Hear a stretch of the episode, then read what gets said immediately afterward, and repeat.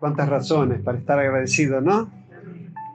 Porque no solo Dios bendice las vidas de los fieles, sino que extiende su gracia, ¿no? La promesa de Él fue que uno viene buscando a Dios para que lo remiende de algo y se encuentra con la promesa que si creemos en Jesucristo seremos salvos no solamente nosotros, sino también nuestras casas.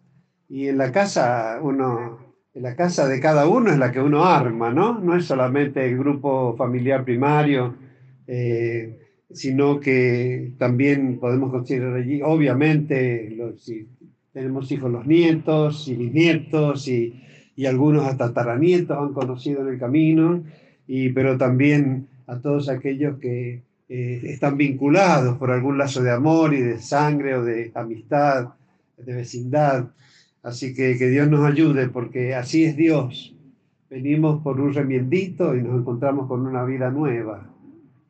Venimos para que nos alivie de nuestros males y nos encontramos con la salvación nuestra y de toda la familia, ¿no? Lástima que estamos en un mundo lleno de idolatrías, de mezquindad y de tantas cosas que se pegan. Y que si no tenemos un corazón realmente vigilante, velando, atento, y se nos pega. Y venimos acá y traemos cosas que en el mundo se le ofrecen a los ídolos, eh, iras, envidias, borracheras, este, eh, disensiones, murmuraciones, ¿no? Eh, rebeldías, desobediencias. Y, y, qué triste, ¿no? Porque si Dios nos ha traído y tiene el poder para no a ver solamente sanarnos, sino salvarnos y renovar nuestras vidas, ¿Cuánto más, no? Si dio a su Hijo por nosotros para salvarnos, ¿cuánto más no nos da Dios derramando su Espíritu para que esta salvación no la descuidemos? No para que nos volvamos para atrás. Gracias, Señor. Gloria a Dios. Gracias, gracias, Padre. Me están diciendo que alabe a Dios, así que gloria a Dios. Amén. Así que, bueno, vamos a abrir nuestras Biblias en, Mateo capítulo. Medio vuelta a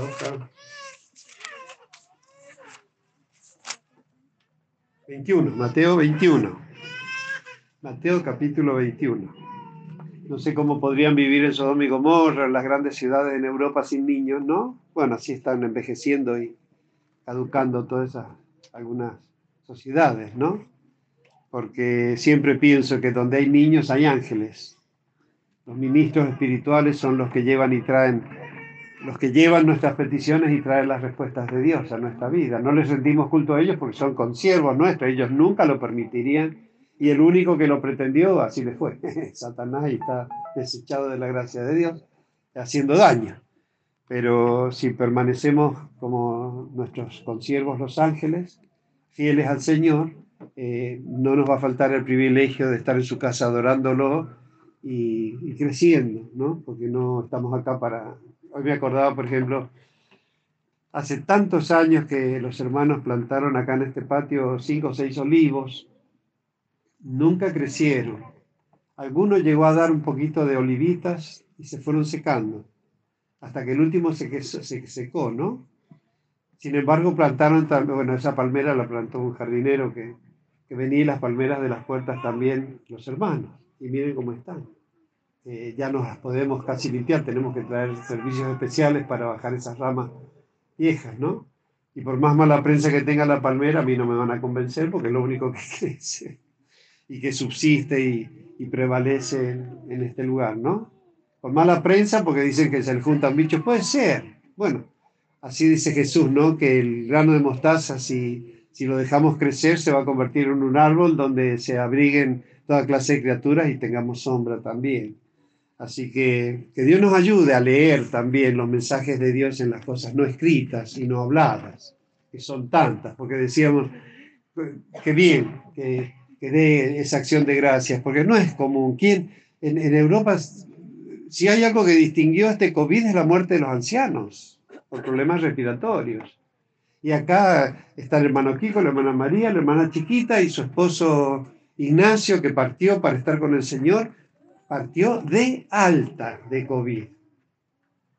No sé cómo lo habrán puesto en el certificado de función, porque a cualquiera le ponen COVID para hacer más alarmante todo, ¿no? pero el Ignacio, el hermano Kiko todavía estaba, ¿no cierto?, internado en la, en la habitación de COVID, e Ignacio lo sacaron porque ya estaba de alta. Y ahí después él falleció. Y son cuatro abuelos, ancianos, compañeros fieles que están acá dando testimonio de ello, ¿no? Así que cuando lo común y corriente es que mueran los ancianos, bueno, no ha sido así con, considerando el favor que Dios nos ha dado, ¿no? Bueno, está Irene también, que tuvo con... Eh, ¿Dónde está la Irene? Allá está la Irene. El Fabricio no ha venido. No, ese Fabricio. De alta de COVID también. Este, José López no está, pero estuvo de alta de COVID también. Y bueno, gracias a Dios que hay mucho para agradecerle porque ahora dicen que viene la tercera ola, que es la peor de todas. Y bueno, seguiremos surfeando como, ¿no? Agarrar una, la buena tabla de surf y montarse sobre la ola para que la ola no lo, no lo ahogue, ¿no? Amén. Leemos entonces la palabra de Dios en Mateo capítulo 21. Cuando se acercaron a Jerusalén, Jesús y los discípulos, ¿no? Y vinieron a Betfagé, al monte de los olivos, Jesús envió dos discípulos, diciéndoles, Id a la aldea que está enfrente de vosotros, y luego hallaréis un asna atada y un pollino con ella. Desatadla y traédmelos. Y si alguien os dijere algo, decid, el Señor los necesita, y luego los enviará. Todo esto aconteció para que se cumpliese lo dicho por el profeta, en este caso Zacarías. Eh, que dijo, decid a la hija de Sión, he aquí tu rey viene a ti, manso y sentado sobre una asna, sobre un pollino, hijo de un animal de carga. Y los discípulos fueron e hicieron como Jesús les mandó, y trajeron el asna y el pollino, y pusieron sobre ellos sus mantos, y él se sentó encima. Y la multitud, que era muy numerosa, tendía sus mantos en el camino, y otros cortaban ramas de los árboles y las tendían en el camino. Por eso se llama Domingo de Ramos, porque tendían ramas en el camino. Y la gente que iba delante y la que iba detrás aclamaba diciendo, Osana al Hijo de David, bendito el que viene en el nombre del Señor, Osana en las alturas. A ver cómo decía la gente que iba adelante y detrás, Osana al Hijo de David, bendito el que viene en el nombre del Señor, Osana en las alturas. Amén. Padre, te damos muchas gracias.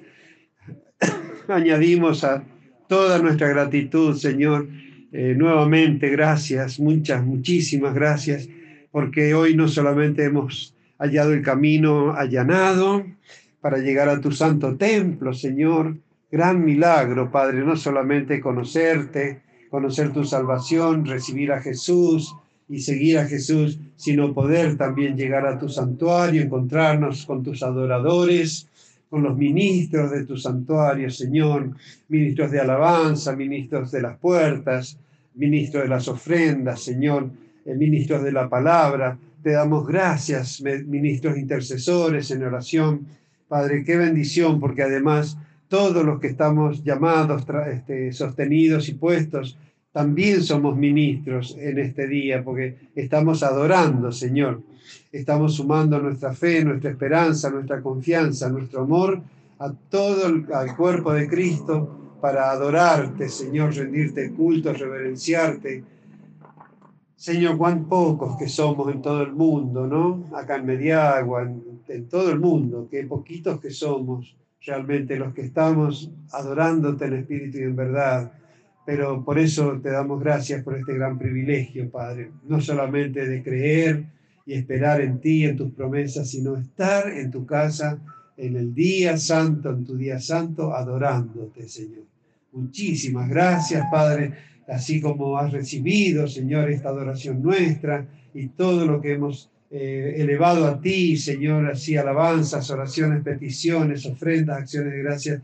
Ahora vamos a guardar silencio delante de ti, Señor, que poderoso callaste, salvando y moviéndote, Señor, en medio de tu pueblo, eh, liberando y sanando y haciendo milagros, prodigios y maravillas en todo el mundo. Padre, ahora queremos atender eh, atentamente, dar oídos y nuestros corazones, poner nuestros ojos y bocas en tu palabra, Señor, y ser edificados por ella. Señor, te rogamos, háblanos, como dijo Samuel, háblanos que tus siervos oímos, Padre, que tu palabra poderosa, que como la lluvia y la nieve descienden, no volverán a ti vacía, sino que corran y sean prosperadas y glorificadas en todo lo que tú la enviaste a tu palabra, Señor. Gracias, Señor.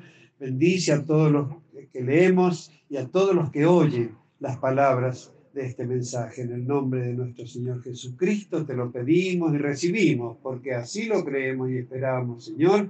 Amén. Gracias, Padre. Gloria a Dios. Gracias. En este tiempo de Pascua, ¿no? que es una de las tres grandes fiestas anuales que Dios instituyó al pueblo de Israel. Eh, la Pascua fue instituida el mismo día que Dios liberó, eh, o, la, víspera, al día en que iban a ser liberados de la esclavitud en Egipto, ¿no? Esa noche antes de salir, esa noche en que salieron, primero celebraron la primer Pascua de la historia de la humanidad, ¿no? Siendo ellos esclavos en Egipto por, de, por siglos, eh, les mandó que sacrificaran un cordero, el cordero pascual, eh, figura de nuestro Cristo, ¿no? El cordero de Dios que quita el pecado del mundo. Eh, porque ese cordero los libró a, sus primogénitos de la muerte. Ya venía sobre ellos la, la décima plaga de las diez que Dios mandó a Egipto y que fue quizá la más dolorosa, por, la que, por lo menos la que llegó a quebrantar al faraón, que eh, resistió rebelde a las otras nueve, que no eran poca cosa, ¿no? porque destruían la naturaleza, eh, corrompían el agua, eh, trajo pestes, insectos, cosas muy atormentadoras, sin embargo, nunca, nunca se quebrantó su corazón. Y tuvo que venir esta décima, que era la muerte de los primogénitos. ¿no? Este, él tenía un hijo. Así que esa noche iba a venir la sombra de la muerte sobre Egipto y, ese ministro encargado ¿no? de, tal terrible eh, eh, manifestación sobre la humanidad, eh, cuando vino ya esa décima plaga, los israelitas que habían obedecido, como por medio de Moisés Dios les había mandado, que sacrificaran un cordero, sin mancha, perfecto, que lo prepararan y en esa noche de viernes lo, comieran, ¿no? Lo comieran, pero dice, pero no era una comida cualquiera, ¿no? Un asado cualquiera. Ve que nosotros, ¿cuál es la mejor manera que tenemos nosotros de celebrar eh, un encuentro? Ya sea en una casa, ya sea en un camping, ¿qué es lo que se prepara? A ver, el asado. ¿Y qué se cree? ¿Que esa es una costumbre nuestra? Es bíblico. Es bíblico porque Dios es el que instituyó el sistema de sacrificios con derramamiento de sangre de los animales, que hay que derramar la sangre en la tierra, ¿no? Este, nada más ignorante y, pagano que comer la sangre, es una ignorancia, un paganismo total. Nosotros aprendemos que no se hace eso cuando recién leemos la Biblia, ¿no? Eh, que nos dice que podemos comer de todo, incluso animales que Israel no, no, no se les permitía comer, pero tenemos que derramar la sangre, ¿no? Y bueno, ellos, ¿por qué? Porque con la sangre que hicieron, tenían que marcar los dinteles y las, este, las puertas, sus dinteles, ¿no? Con sangre, con la sangre del cordero. Entonces, cuando venía el ángel exterminador, matando primogénitos, y veía la sangre del cordero pascual, pasaba de largo. Y eso lo hicieron algunos egipcios, porque había egipcios también que eh, se habían convertido, estaban mirando las señales de Dios, estaban conociendo las manifestaciones del Dios de Israel, así que unos cuantos egipcios, no, sabemos qué cantidad, pero no habrá sido poca, que salieron con, Israel de Egipto y quisieron acompañarlos a ellos. Entonces ellos eh, se prepararon para el viaje, pero esa noche, este, cuando se pone el sol, ¿no es cierto?, celebraron la primer Pascua de la historia de la humanidad. Y bueno, allí comieron ese cordero, lo tenían que comer todo, no debía sobrar nada, y si era mucho para una familia debían compartirlo por lo menos dos o más, pero no debía quedar, tenían que quedar los huesitos pelados, que además después se quemaban, o sea que era un alimento sagrado. Todos los alimentos son sagrados. Yo me acuerdo cuando era chico que, por ejemplo, si uno toqueteaba un pan o que se, no, con el, pan no se juega, ¿no? No se juega con la comida. Y a mí, a mí por lo menos me enseñaron que no había que dejar comida en la mesa, para lo cual las sabias madres servían lo necesario, ¿no? Y también no le toleraban las mañoserías a los hijos, ay, no me gusta que esto, que el otro, no, te lo vas a comer todo, porque la comida es sagrada porque todo lo que Dios nos ha dado para alimentarnos viene de la mano de Dios, ¿no? Como viene el aire, el agua, la vida. Así que ellos, este, entonces, eh, así comieron la Pascua y después, este, después que pasó el, exterminio de los primogénitos, eh, salieron de Egipto, ¿no? Salieron, bueno, como muchos sabemos la historia, llegaron a la orilla del Mar Rojo, ahí el faraón se volvió a enloquecer y decidió perseguirlos y salió detrás de ellos con los carros, con sus carros, ¿no? Este, yo, como que eh, era un pueblo que iba caminando y es lo mismo que en esta época hubiera salido con tanques, con helicópteros y aviones y bombarderos, porque los carros eran los, los, más importantes eh, eh, maquinarias de guerra, ¿no? Y bueno, cuando llegaron al Mar Rojo, este, ahí el Señor les abrió el Mar Rojo por por medio de Moisés y su vara. La vara de Moisés representa la autoridad del ungido, la fe en Dios, la obediencia y el poder de Dios. ¿no? Entonces, cuando él tocó las aguas del Mar Rojo, se abrieron, ellos cruzaron y cuando ya el colmo del colmo de la, de la necedad, eh, el faraón decidió, claro, Dios abre un, el mar para que cruce su pueblo y se creyó eh, que también se metió en el mar. El colmo de la locura, pero ustedes no se rían del faraón, porque a muchos les pasa lo mismo, se creen que un camino abierto para salvar, este también lo pueden usar para cosas malas, vanas, como para recibir la, salvación y, seguir viviendo una vida vana, vana, pecaminosa, ¿no? Así que, eh, como era obvio, que después que pasó Israel y entró el faraón con sus carros, el mar se cerró sobre ellos y, los exterminó. Así que bueno, eso es eh, lo que celebramos en este tiempo. En Israel le llaman Pesaj, Pascua. Pascua significa el paso.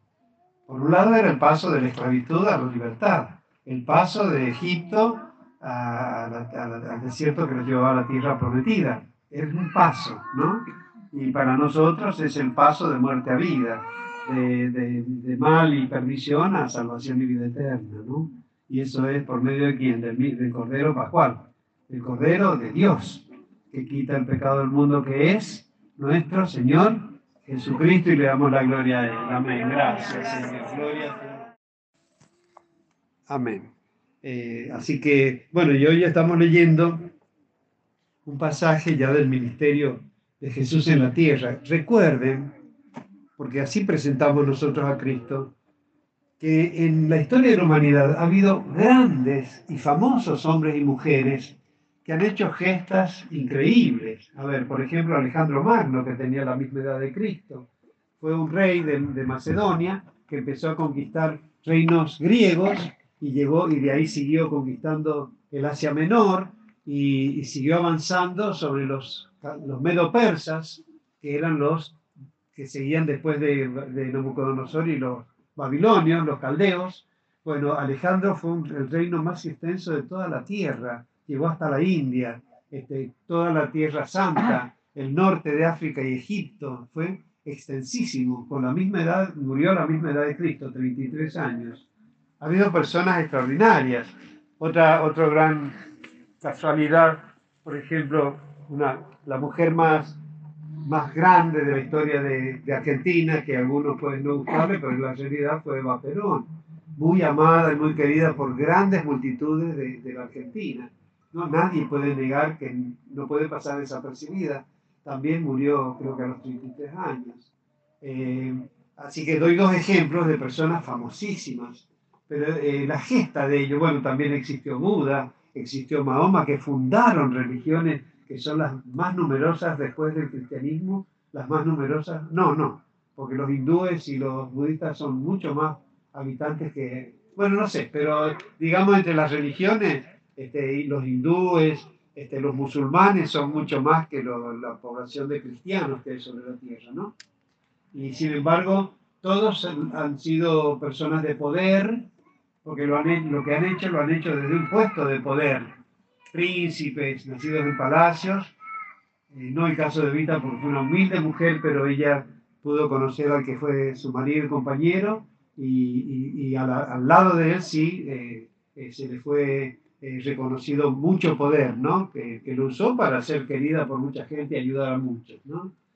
bueno, Alejandro también era un hijo de un rey, así que él fue rey, pero Jesús, es el rey de reyes y señor de señores, este, era descendiente de un gran rey, el rey de Israel y Judá, David, pero sin embargo cuando Jesús nació, José era un vecino humilde, común y corriente que vivía allí en, Nazaret, desposado, o sea, con un noviazgo ya comprometido con la doncella María, también una jovencita de Nazaret, y sin embargo, eh, y, digamos, como todos sabemos esa historia, ¿no es cierto? Que el ángel Gabriel le anunció a, la Virgen María que iba a concebir al Hijo de Dios y le anunció a José también, que, porque José se encontró que su, su novia estaba embarazada.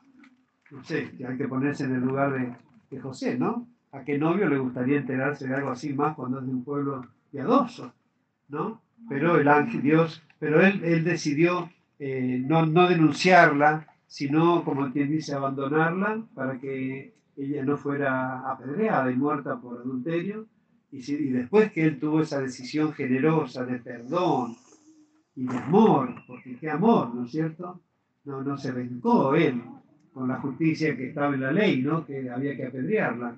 Este, y sin embargo, eh, ahí el ángel, Dios le avisó a través del ángel también que este, no, este, que no la abandonara porque lo, quien había sido concebido era obra del Espíritu Santo. ¿no? Bueno, eso lo sabemos, que Jesús nació de tan, tan humilde matrimonio, ¿no? concebido por el Espíritu Santo, pero eh, según la ley de Dios, hijo legal de José, hijo de David, o sea que todas las promesas, los derechos como rey, los recibe por José, ¿no? su padre legal y de María la vida biológica, ¿no? Este, así está contemplado en la ley de Dios, que Dios le dio a Israel. Bueno, así fue concebido, así nació, este, así creció y vivió sus primeros 30 años, donde la Biblia no da muchos detalles, quizá porque, como dice el apóstol Juan, estas cosas que están escritas son para que creamos, porque si tienen que escribir la historia de Jesús no alcanzarían, llenarían la tierra de obras Empezando que es el creador con el Padre del cielo y de la tierra y con el Espíritu. Así que si es por hablar de Jesús, de verdad que no alcanzarían este, los libros ni habría quien pudiera leer todo. Por eso vamos a tener una eternidad para adquirir ese conocimiento maravilloso y compartirlo. ¿no? Entonces, eh, cuando, cuando él llegó a los 30 años, eh, la Biblia nos enseña también que sus padres tuvieron otros hijos, tuvieron otros hijos, hermanos, hermanas de Jesús, así que él era el primogénito de una familia numerosa. Y cuando este, él cumplió 30 años, ya sus hermanos que le siguen estaban en condiciones de sostener el hogar, entonces ese es el tiempo de su llamado, llegó a las aguas del Jordán, donde Juan Bautista estaba bautizando y predicando y anunciando la venida del reino, y allí entonces, este, qué raro, están saliendo mosquitos por primera vez acá, así en esta cantidad. Para que no nos durmamos. Amén. No, no, cuando el pueblo de Dios se pone cómodo, ay Señor, qué desastre. Este, bueno, entonces, eh, a los 30 años, como decimos, él llegó al agua de bautismo. Eh, Juan se humillaba delante de él, decía, Señor, yo tengo que ser bautizado por ti. Juan sabía quién, quién era él, porque era el único ser humano que tenía el Espíritu Santo en la tierra, Juan Bautista. Así que sabía, sabía todo lo que se podía llegar a saber de, humanamente de Jesús. Pero Jesús le dice, no, así conviene que se haga, ¿no? El, el bautismo de Juan era bautismo de arrepentimiento. O sea, el que iba al bautismo de Juan estaba reconociendo que era un pecador y delante de la gente, eh, al, al, ser bautizado, eh, no solamente reconocía delante de Dios que era pecador, sino que recibía de parte de Dios el perdón de sus pecados. Eso significa el lavamiento del bautismo y la, eh, inmersión, ¿no? Este, se sumerge un pecador y emerge una vida nueva. Después de que Jesús hizo eso, no siendo pecador, y recibió el Espíritu Santo, empezó su ministerio terrenal que duró tres años y medio. Tres años y medio. Para terminar muriendo cruelmente, torturado en una, en una cruz eh, en el Monte Calvario, crucificado por los romanos y acusado por los religiosos eh, fariseos y escribas de la religión de, que, habían convertido la fe en Dios en una religión equivocada, vana y perversa, ¿no? Porque llega al autor de la fe, lo crucificaron. Así que imagínense en qué estado espiritual podían estar ellos, ¿no? Así que en esos tres años y medio, nacido, descendí, hijo de un carpintero, este, eh, sacrificado allí en, eh, ¿cómo es? Eh, humilde, con humildes seguidores, este, como decimos, tres años y medio, hermanos, ¿no? Haciendo milagros, manifestando a todo Israel, porque a eso vino, predicarle a, al pueblo de Israel, ¿no? Y a los vecinos, a los cercanos. Este, pero, ¿qué pasaba en Pascua? Porque él, esto pasó en una Pascua, ¿no? Eh, era el tiempo de, era los 14 días del primer mes del calendario judío, mes de Aviv, este, ellos tenían que subir de, de todas partes, tenían que subir a Jerusalén. Así se dice en el lenguaje bíblico, subir a Jerusalén, aunque es uno de los terrenos más bajos de, la tierra, pero sin embargo, ¿por qué? Porque es la, ciudad de Dios, ¿no? El Monte Santo, ¿no? Entonces, de todas partes del mundo, los judíos y prosélitos que eran no judíos pero creyentes, que conocían la, la Biblia eh, y conocían al Dios de Israel, entonces eh, obedecían este mandamiento tan importante que es celebrar la Pascua. Y la Pascua eh, la celebraban, la Pascua perfecta era ir a Jerusalén, sacrificar allí un cordero, ¿no? ofrendar la sangre en el altar del templo, y eh, compartir el, cordero, comerlo con, sus familiares. Una gran, gran fiesta donde se alegraban, festejaban las familias, festejaban con Dios y festejaban con la familia. Yo digo lo que es el diablo como, como cuando roba eh, lo que serían sanas costumbres, santas costumbres, porque ¿qué hace la gente en Semana Santa? Va a un lugar alto, a un santuario pagano, hace asados, llegan caminando como llegaron los peregrinos, muchos peregrinos a Jerusalén. Pero lástima que no es Jerusalén. Es un lugar donde se festeja una muerta, ¿no? Y, y a la que ignorantemente le atribuyen poder. ¿Qué poder puede tener una persona muerta, ¿no es cierto? La única persona muerta que tiene poder es la que después resucitó. Ella es. Y aquellos a donde Él ha derramado ese poder, que es la iglesia. Pero no es que hay personas no es el poder del pastor, ni de la monjita de cura, que cura, ni de la misionera o del evangelista. El poder es de Dios, que Él, a través de sus ministros fieles, este, Él hace manifestaciones. Y a, y a través de los paganismos, mucha gente recibe alivio de la gran misericordia de Dios, ¿no? Que Dios es el único que puede aliviar los males de la humanidad, pero que a lo mejor la gente lo buscó en un lugar equivocado. Pero no es la devoción de ese lugar, sino el Dios Todopoderoso quien hace la obra. ¿no? Así que como decíamos eh, en, las Pascuas que los piadosos celebraban, Jerusalén se llenaba, se llenaba de creyentes, ¿no? Eh, muchísima gente llegaba a Jerusalén a festejar la, la, libertad. Era la fiesta de la libertad y de la independencia, ¿no? Una gran, gran fiesta de mucha alegría y regocijo no como la han convertido las religiones tradicionales en una fiesta oscura, como si el único día en el año que Jesús, ¿se acuerdan que Jesús murió por, por nosotros? Cuando en realidad nosotros celebramos la Santa Cena, que es nuestra Pascua, y la hacemos mensualmente, pero siempre que oramos e invocamos el nombre de Jesús, estamos reconociendo que Él murió por nosotros. Así que nuestra Pascua es Jesús. Él es nuestra Pascua. Y si lo tenemos a Él, estamos de Pascua permanente y estamos de fiesta permanente y de celebración permanente, gracias a Dios. ¿no? Y bueno, y acá dice que había una gran multitud, gran multitud.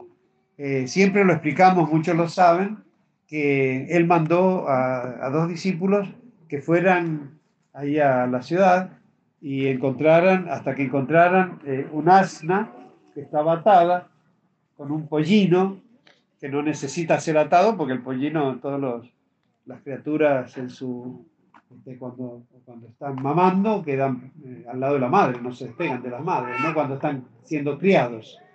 Entonces trajeron el asna y el dueño dice, ¿por qué se la llevan? Y él dice, el Señor la necesita. Fue suficiente, qué hermoso, ¿no? Qué hermoso, ¿no? Evidentemente que el hombre que, sabía o, de oída, todo el mundo había escuchado, porque más lo de Jerusalén, porque Jesús iba varias veces en el año a Jerusalén y predicaba, así que mucha gente lo conocía. Pero también los que venían en Pascua, Pentecostés y Tabernáculos, que eran tres fiestas anuales. Los piadosos de todo el mundo, de Roma, de Arabia, de África, de lugares distantes y los de lugares cercanos, todos los piadosos, por lo menos el padre de familia, eh, asistía tres veces al año a Jerusalén. ¿no? Así que no solamente estaban siete días festejando en Jerusalén, sino añádales los días de viaje, porque el que venía de Roma venía en barco. ¿Cuánto tiempo viajaba? ¿No? Y ahí traían sus primicias, traían sus diezmos, sus ofrendas, ¿no? En esas sus acciones de gracia adoraban y celebraban la, la salvación, ¿no? Celebrando estas fiestas, tres fiestas anuales. Así que durante tres años y medio había mucha gente que pensando en los que vienen de, de lejos, por lo menos 10, 11 veces habían escuchado a Jesús predicando en las fiestas. Predicaciones muy importantes que algunas están en la Biblia, cuando él declaró que el que creyera en él, de su interior correrían ríos de agua viva, y estaba hablando del Espíritu Santo, ¿no? Eso lo predicó en una fiesta de tabernáculos. Así que siempre en las fiestas él tenía mensaje para esos piadosos que se reunían. Ellos después volvían a sus provincias y llevaban la enseñanza. Y así que en, esta Pascua especial ya muchos venían buscándolo a él. Venían porque sabían que en esa Pascua iban a escuchar al gran maestro de Israel, ¿no? Para los piadosos era un gran maestro que venía de parte de Dios. Para los religiosos era un gran peligro que les venía a arruinar el negocio. Y para el diablo era el que le venía a deshacer las obras. Y para los ignorantes, nada, porque ignoraban, que puede? que puede idear, podía tener un ignorante, ¿no? Si no conoce a Dios. Pero venía a traer luz al que estaba en ignorancia, en paganismo, ¿no? Ese es nuestro Dios. De manera entonces que, como dice acá, cuando él bajó de Betfagé por el monte de los, del Monte de los Olivos, este, mucha gente peregrina iba camino a Jerusalén. Ya venían una semana antes, hermanos, porque es domingo y, la Pascua iba a ser el viernes, pero mire con el tiempo de anticipación que empezaban a peregrinar. Yo cuento esto muchas veces que yo viví un acontecimiento, perdón por, por la comparación, ¿no? porque es una cuestión histórica humana, pero importante en la historia argentina. Cuando regresó a la Argentina este, Perón, eh, se le y había ya un gobierno constitucional eh, peronista, había ganado el, eh, Cámpora y Solano Lima. Yo era un joven de 20 años en ese momento, en la década del 70, fue creo que en 1970, no, 73 o 72 o 71 por ahí, cuando regresa, eh, yo fui a Seiza, ¿no? Donde habían levantado un gran escenario y Nunca vi ni volví a ver algo semejante, porque Ezeiza era una, eran poquitas autopistas en esa época. Una de ellas, la que iba a Ezeiza, que había un aeropuerto internacional anchísima, ¿no? Imagínense cómo es la ruta 40, si ancha un poco más, porque tenía más carriles. Un río humano, un río humano, llena de gente caminando. No, impresionante, impresionante.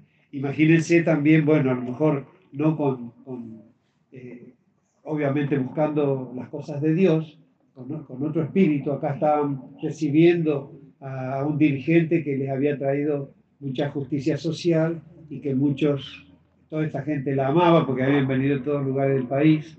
Este, independientemente de que algunos no coincidan, pero hay una realidad, ¿no es cierto? Habría grandes multitudes que, estaban celebrando su venida.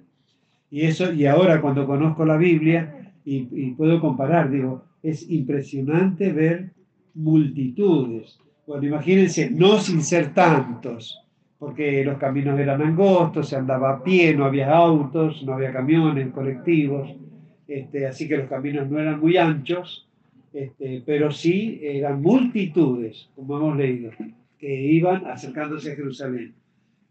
Cuando esas multitudes vieron que el maestro, el maestro de parte de Dios tan maravilloso que hacía milagros extraordinarios y que hablaba como nunca antes otro ser humano había hablado, con una palabra que hacía milagros.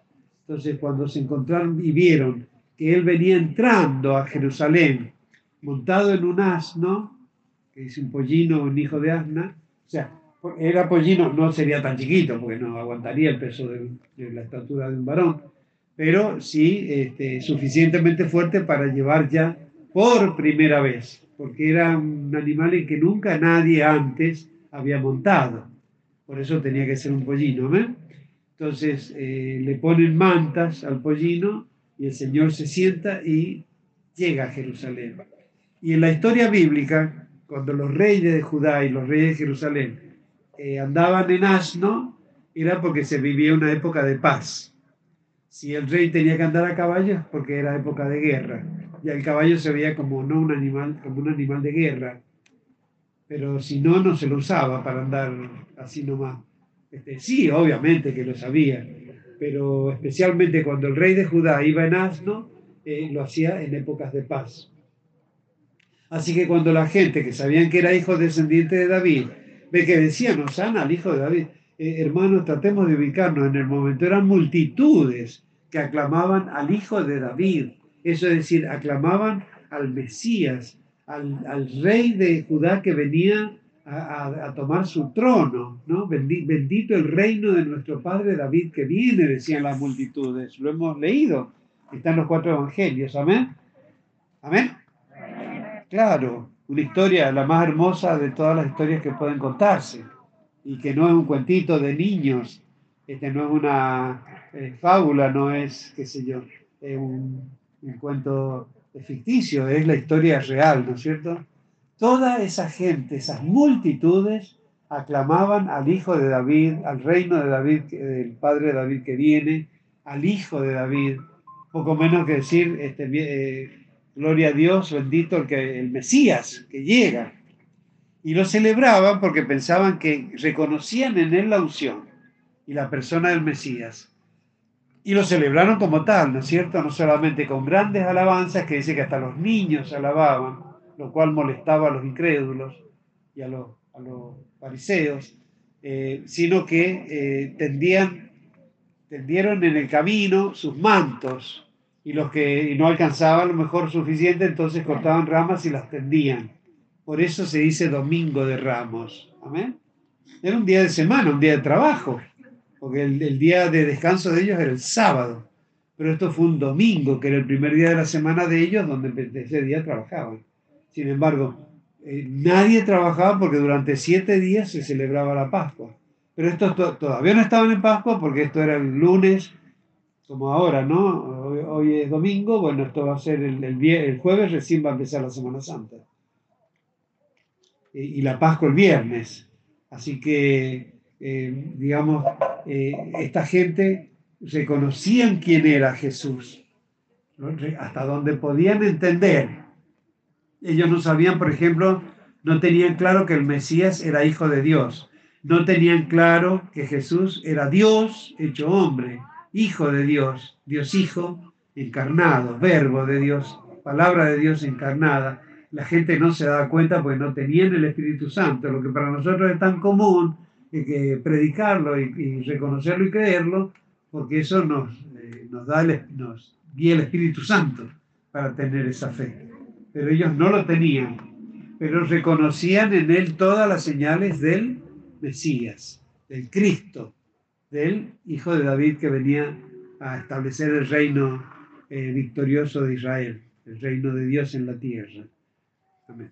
Acá Mateo hace mención en el versículo 3 una profecía del profeta Zacarías que dice, decid a la hija de Sión, ¿no? A los creyentes, he aquí tu rey viene a ti manso y sentado sobre un asna, sobre un pollino, hijo de animal de carga. Dice, y los discípulos fueron e hicieron como Jesús les mandó y trajeron el asna y el pollino y pusieron sobre ellos sus mantos y él se sentó encima. Y la multitud, que era muy numerosa, tendía sus mantos en el camino y otros cortaban ramas de los árboles y las tendían en el camino. Y la gente que iba delante de la que iba detrás, y la, que iba delante de Jesús y detrás de Jesús, aclamaba diciendo, Osana al Hijo de David, bendito el que viene en el nombre del Señor. Osana en las alturas.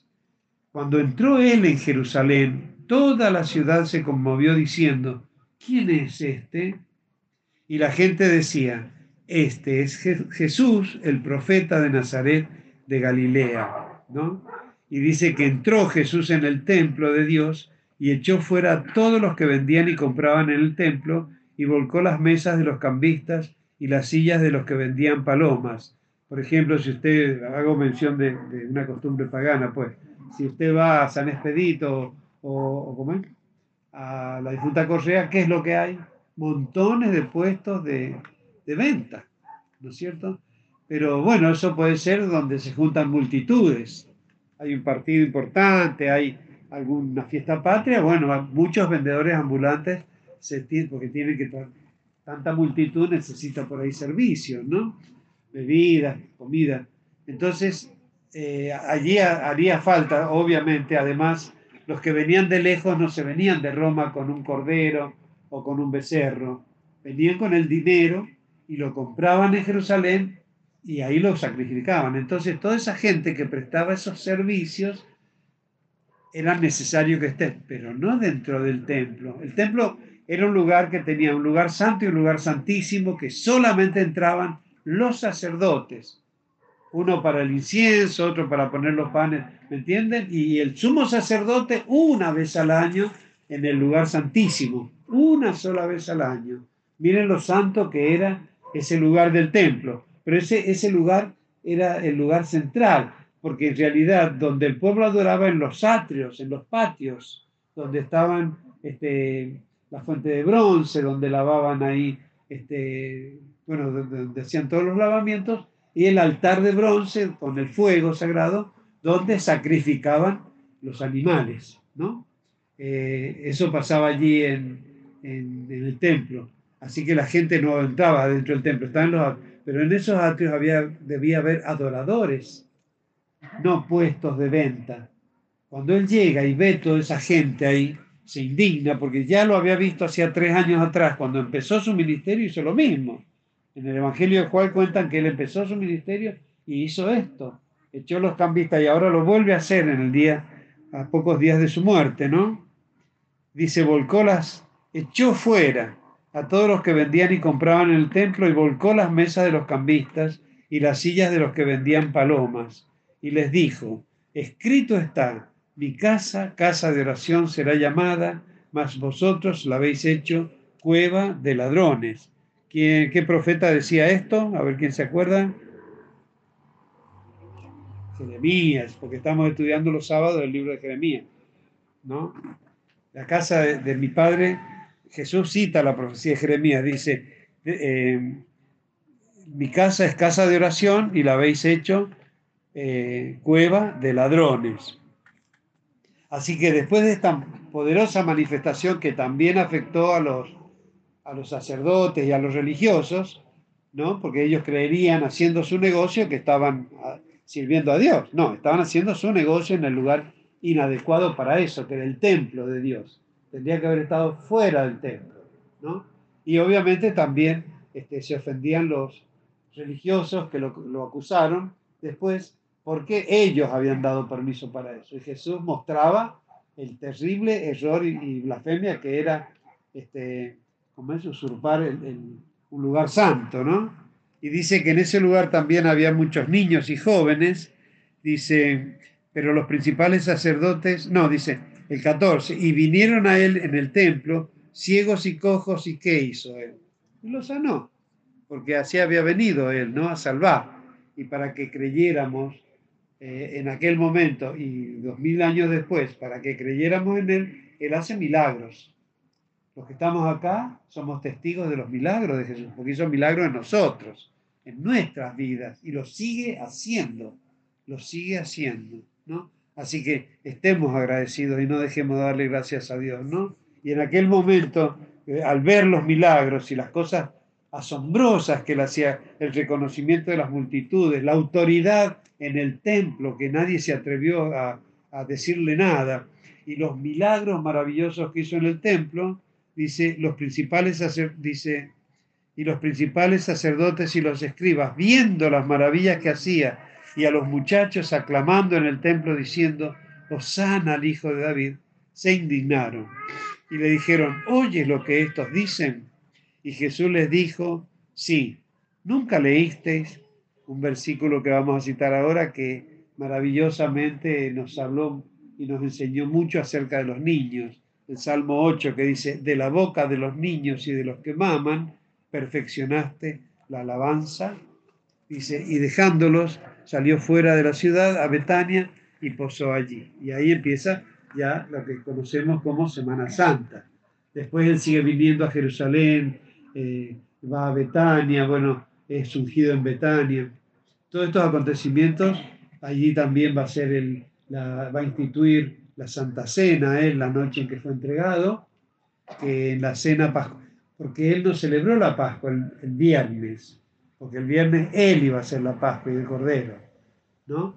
Así que eh, el día de Pascua era el viernes, pero él, sabiendo lo que iba a acontecer, este, la adelantó un día por eso el jueves es donde él se reunió con los discípulos en el aposento alto y celebró la Pascua, ¿no? la cena pascual. Y ahí en ese momento, tomando el pan y el fruto de la vida, el jugo de la uva, celebró, instituyó lo que para nosotros hace dos mil años es la Santa Cena, ¿no? Así que es lo que tomó, es nuestra Pascua, la Santa Cena, ¿no? Haced esto en memoria de mí, dice él, y la muerte del Señor anunciáis, hasta que Él venga, ¿no? Por eso es tan importante que citemos este momento, bendito el que viene en el nombre del Señor. El reino de nuestro Padre David viene, se acerca, está, no fue en ese momento. Ese era el momento del, momento pascual del sacrificio del Cordero, en este caso el Cordero de Dios. Pero, eh, pero sí era el Mesías, que no vino en ese momento para tomar el trono y el reino y el gobierno de la tierra, sino para hacer su sacrificio salvador. Amén, hermanos. Esto lo saben. La venida va a ser ahora, dentro de poco, muy poquito, porque estamos advirtiéndole a los oyentes, porque la venida del Señor está ya, pero usted el día y la hora no lo va a saber. Y dice, cuando digan paz y seguridad, no va a ser en medio de una tormenta, un torbellino, no va a ser para venir a salvarnos de una inundación o de un incendio o de un terremoto, no. Cuando usted más tranquilo y confiado esté, ahí va a venir. Porque cuando estamos tranquilos, cuando estamos tranquilos cuando no nos duele nada, estamos descansando en casa, o tenemos un trabajo seguro, bien remunerado, una familia ordenada, cuando estamos bien, bien, bien, ¿qué es lo que pasa con los creyentes? Se achanchan. No tengo tiempo de ir a la iglesia, estoy muy ocupado con la las bendiciones de Dios. Empiezan a buscar este, y a justificar su bienestar, porque si está con, con angustia, con algún aguijón, por eso Dios nos deja a los creyentes a veces aguijones para que, para que no pestañemos, ¿no? Este, y, si, o alguien muy cercano, de tal manera que no nos distraigamos. Porque cuando estamos cómodos, es cuando, y en una situación así va a venir Jesús.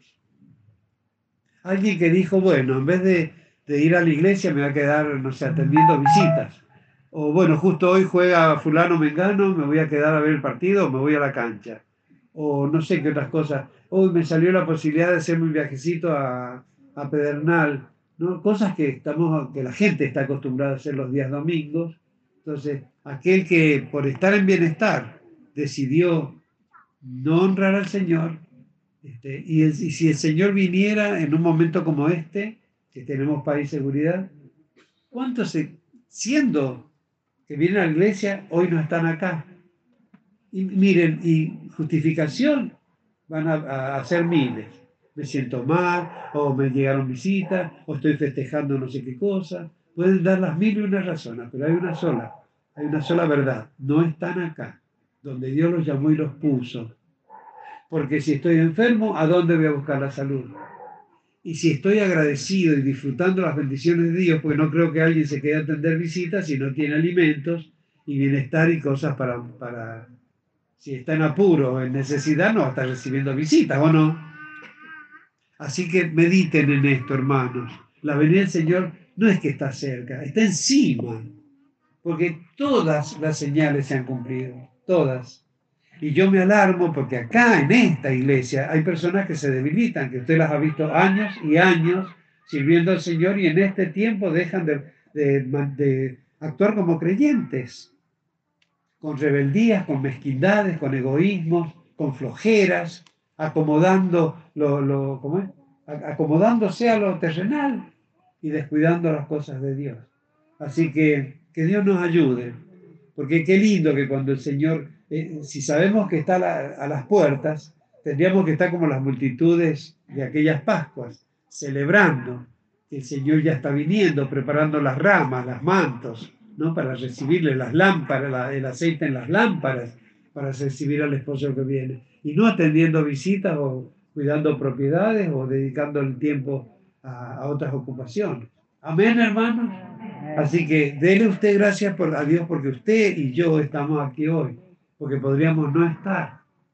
Y si hay alguna razón, como pasó conmigo el domingo pasado, que hubo una celebración muy, muy especial en mi familia, pero muy especial, porque mi, mi hermana Silvia cumplía 70 años, y los hijos imprudentemente, por darle una sorpresa, habían organizado la fiesta un día domingo. Me rogaron y me rogaron que, que los acompañara. Bueno, yo estuve orando, me llevó eh, mucho y, y, y, bueno, yo fui allí, pero no porque fui a festejar un cumpleaños, fui a ministrar, fui a hacer presencia, a decir, y la primera que lo reconoció fue mi hermana Silvia, que dijo, mi hermano no tendría que estar acá, porque este es un día en que él está en la iglesia. Y hay muchos, algunos hermanos que lo han expresado, porque todavía, gracias a Dios, muchos no se han acostumbrado que yo no esté. Ojalá que no se acostumbren. A otros les dará lo mismo. Y otros saben que el pastor no es imprescindible, sino que es eh, el único imprescindible es Cristo. Y si alguna razón como me pasó la única vez que me pasó por problemas de, enfermedad, digamos, que tenía el ojo, ¿se acuerdan cuando tenía el ojo? Cuando el ojo se, abrió esa, y empezó a supurar toda esa cantidad de pus que había adentro, bueno, ese día no vine, pero oré por teléfono y estuve eh, llamándolos y, bueno, alguna vez, porque nadie, nadie es perfecto como Cristo, si alguna vez algo nos impidió, fue doloroso y muy doloroso para mí por eso digo, nada, ninguna cosa me va a hacer que yo festeje, porque la el festejo principal está, esta es mi casa y mi familia, es la casa de mi padre, este es el lugar donde yo, es el mejor lugar, lugar del mundo para estar un día domingo, un día de reunión, ¿no? Así que no estar acá para mí es un sacrificio. El que lo quiere entender así bien y el que no, bueno, que Dios se lo muestre. Pero no estoy no quisiera que nadie se tomara de esto para decir, ah, bueno, como el porque es lo que pasa acá. Como fulana, no sé, este, eh, qué sé yo, se deja la pollera corta, yo también me la voy a dejar. Eh, como fulano viene sin corbata, yo voy a venir sin corbata. No. Este es un lugar para tomar buenos ejemplos. Amén. Buenos ejemplos. No esté esperando que alguno muestre la hilacha para ir a copiarle la hilacha. No, sostenga usted la buena enseñanza para que el que lo mira diga, mira, pero él no afloja. A nosotros nos ha costado muchísimo este, predicar en, el verano sin saco, ¿no? Este, son muy pocos los domingos que hemos estado sin saco, muy pocos, porque no ha sido todo el verano, pero también reconocíamos que era casi inhumano eh, estar deshidratándose abajo de una prenda. Dios no quiere sacrificio en su templo, pero tampoco quiere que desacomodemos las cosas y las dejemos de lado.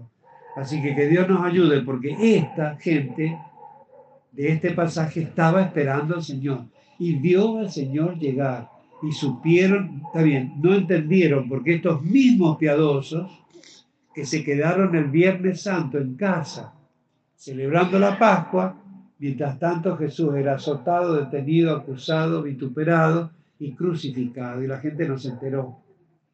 No se enteró porque lo hicieron, uno a veces en las películas ve mucha gente que lo está viendo pasar. Algunos que se habrían enterado o vivían en la calle donde él iba a pasar, pudieron verlo, pero la mayoría estaba celebrando la Pascua, como correspondía.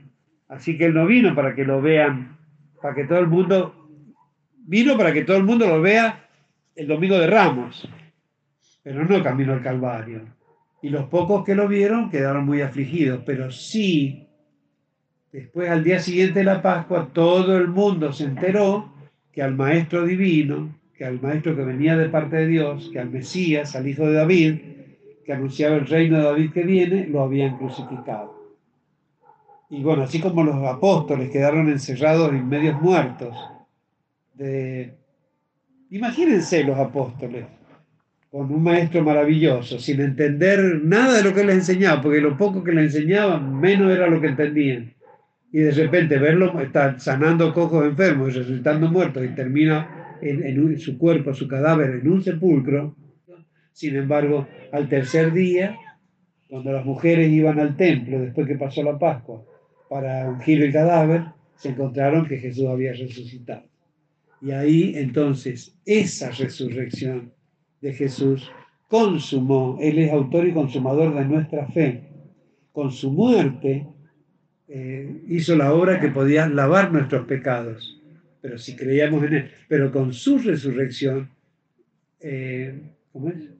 Eh, obró y consumó nuestra fe, para que nosotros sí creyéramos en Él, porque no solamente había muerto y podemos entender que murió por nuestros pecados, sino que había resucitado. Amén, hermano.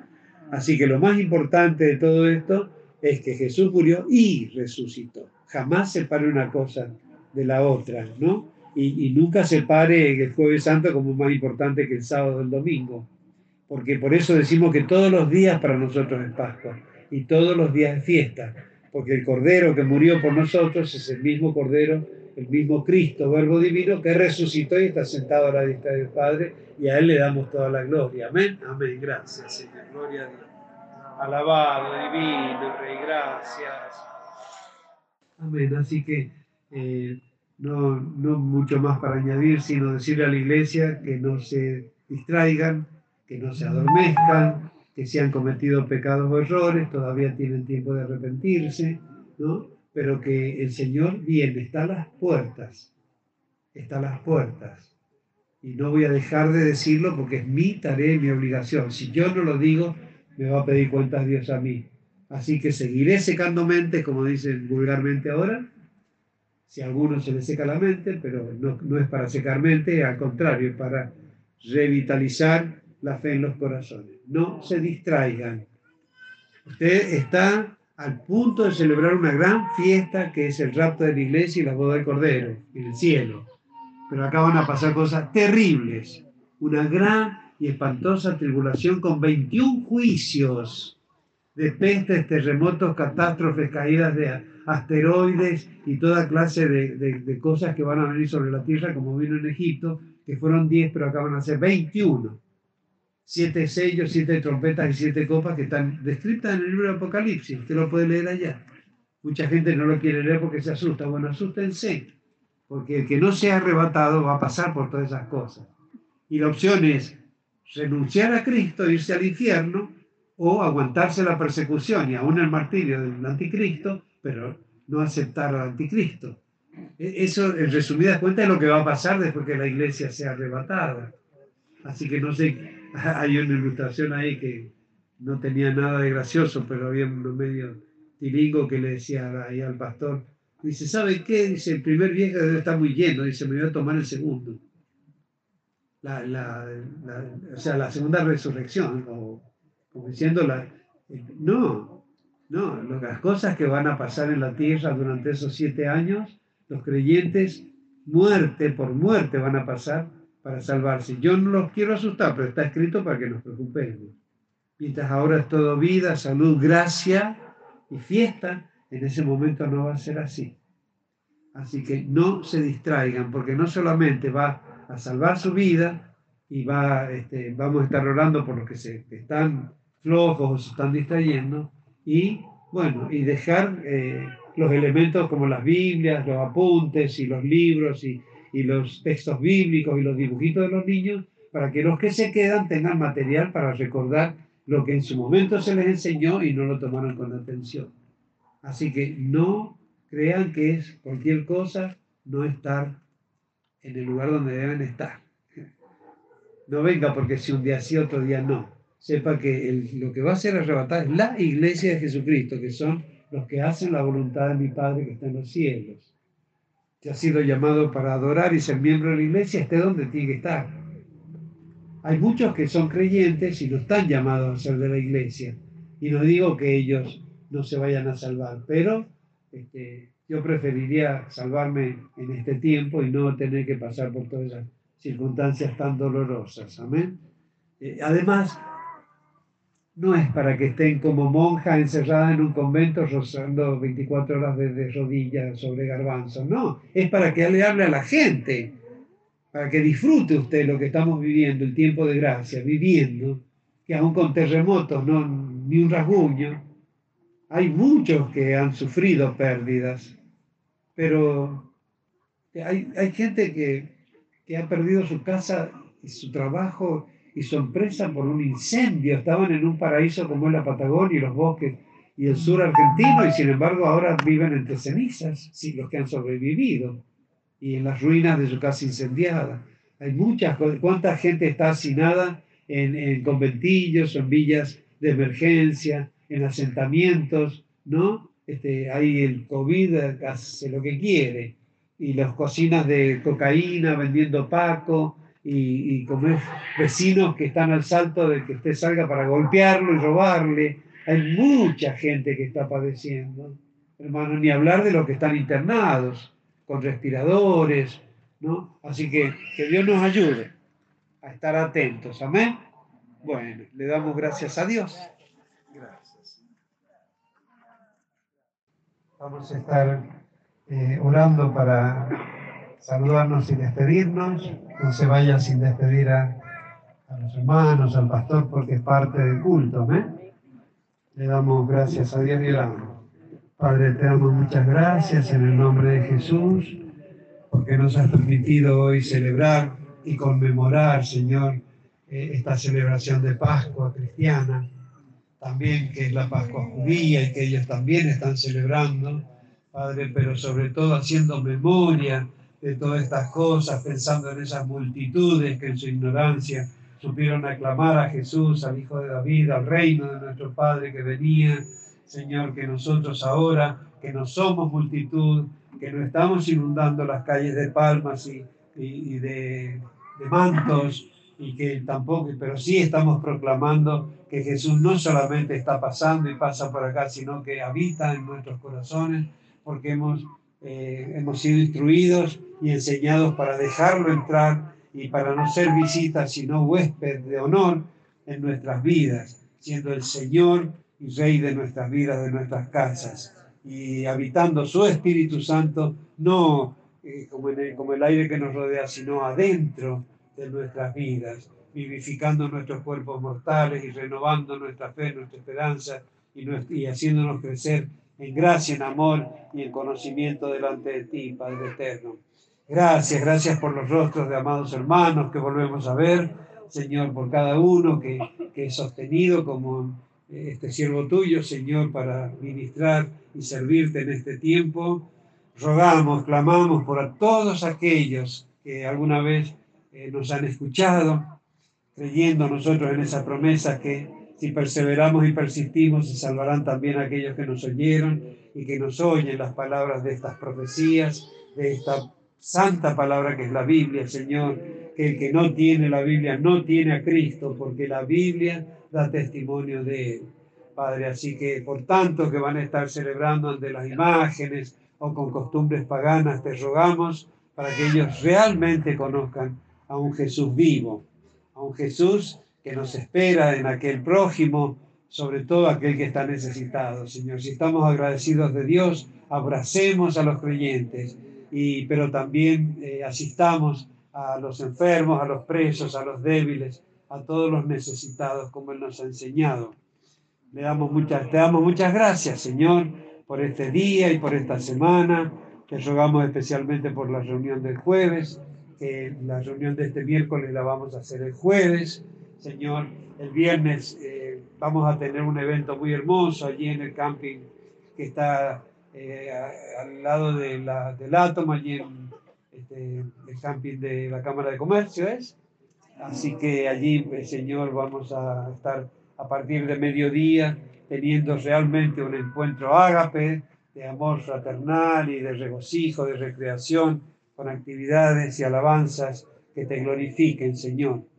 Y así también tendremos el sábado y el domingo Santa Cena acá en Mediagua. Vamos a tener la Santa Cena que, que no hemos tenido todavía en este mes de marzo que está terminando. Te damos gracias, te pedimos que bendigas a todos los que nos están oyendo.